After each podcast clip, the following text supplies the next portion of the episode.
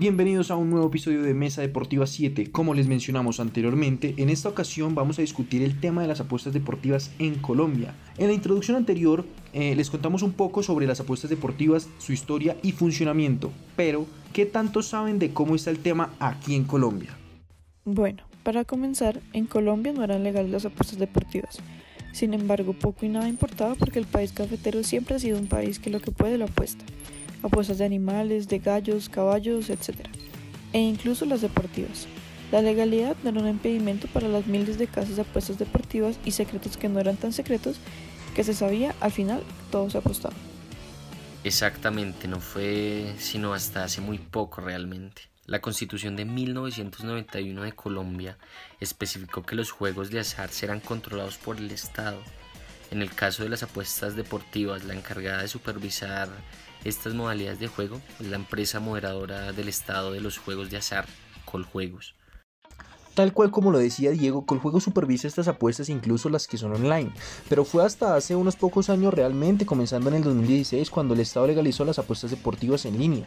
En ese momento se impuso un impuesto al IVA del 16% y una tarifa de licencia en 160 mil, pero además Coljuegos incluyó más de 300 sitios en la lista negra.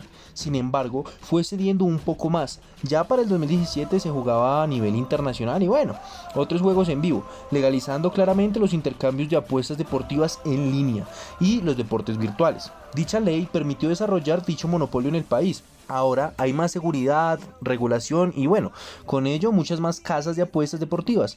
Hasta el 2018 se empezó a jugar con normalidad con estas apuestas. Pero la cosa no se quedó ahí. Es decir, las apuestas deportivas lograron mucho más en el deporte que simplemente apostar.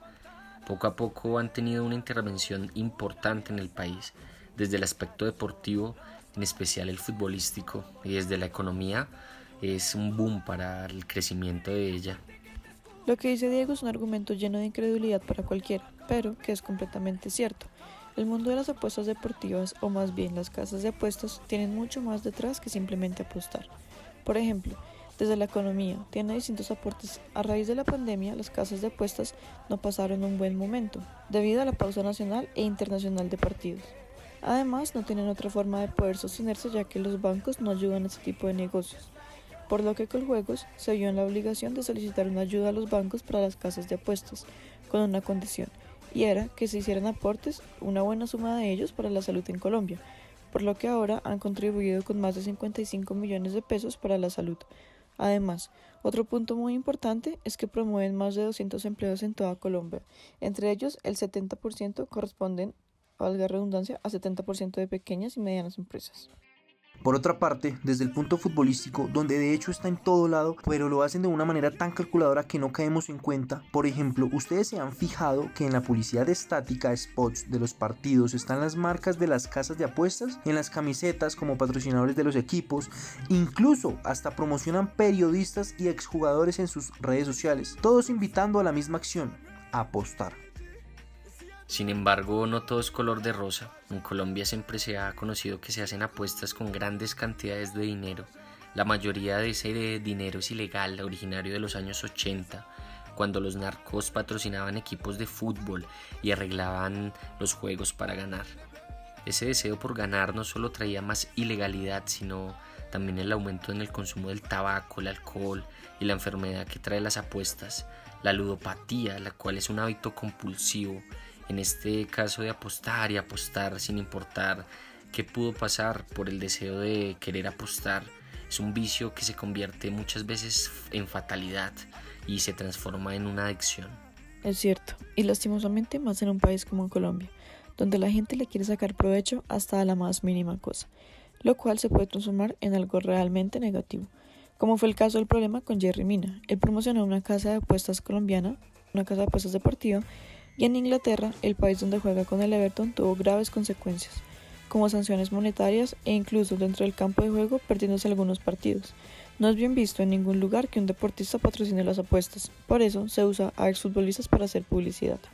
Situaciones como estas son las que llevan a algunos entes del deporte a erradicar las apuestas deportivas dentro de este mundo. Eh, no se refiere con eliminarlas por completo ni nada por el estilo, pero sí con sacarlas de las camisetas, de la publicidad dentro de las canchas y junto a ello toda la práctica de consumo de alcohol, eh, tabaco, corrupción, entre otros. Bueno, teniendo en cuenta todo esto, les pregunto a ustedes y a los oyentes. ¿Se debe mantener las apuestas deportivas como actualmente están funcionando o se deben dejar a un lado y restringirlas un poco? ¿Qué piensan?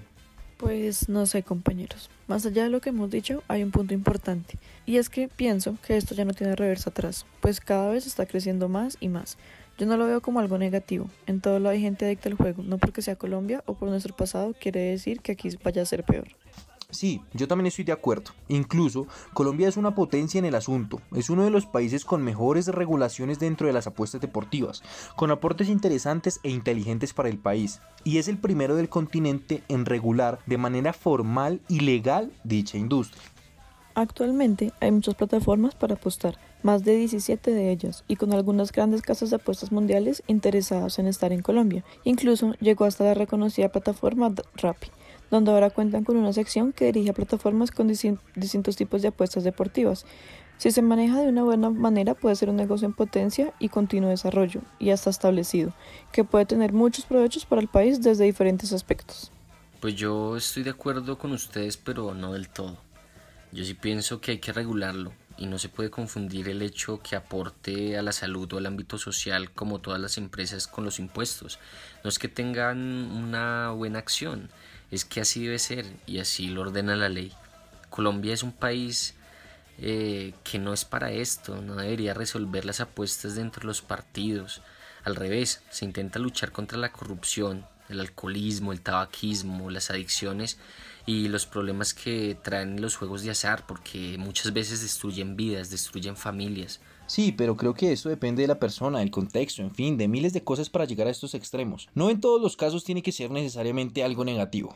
Compañeros, todo lo que dicen es cierto. Puede llegar a ser un debate sin fin, pero ya hemos dicho mucho. También queremos escucharlos a ustedes, sus experiencias y opiniones frente al tema de las apuestas deportivas en Colombia. Así es, ya una vez presentado el tema, esperamos saber un poco más de lo que ustedes piensan, qué opinan sobre este tema tan controversial y, que es una realidad de Colombia. Los esperamos por acá y esperamos escuchar pronto todo lo que tienen para decirnos y esto será en otra ocasión. Bueno, esto fue todo por hoy acá en Mesa Deportiva 7. Nos vemos pronto. Un abrazo de gol para todos y todas. Hasta la próxima.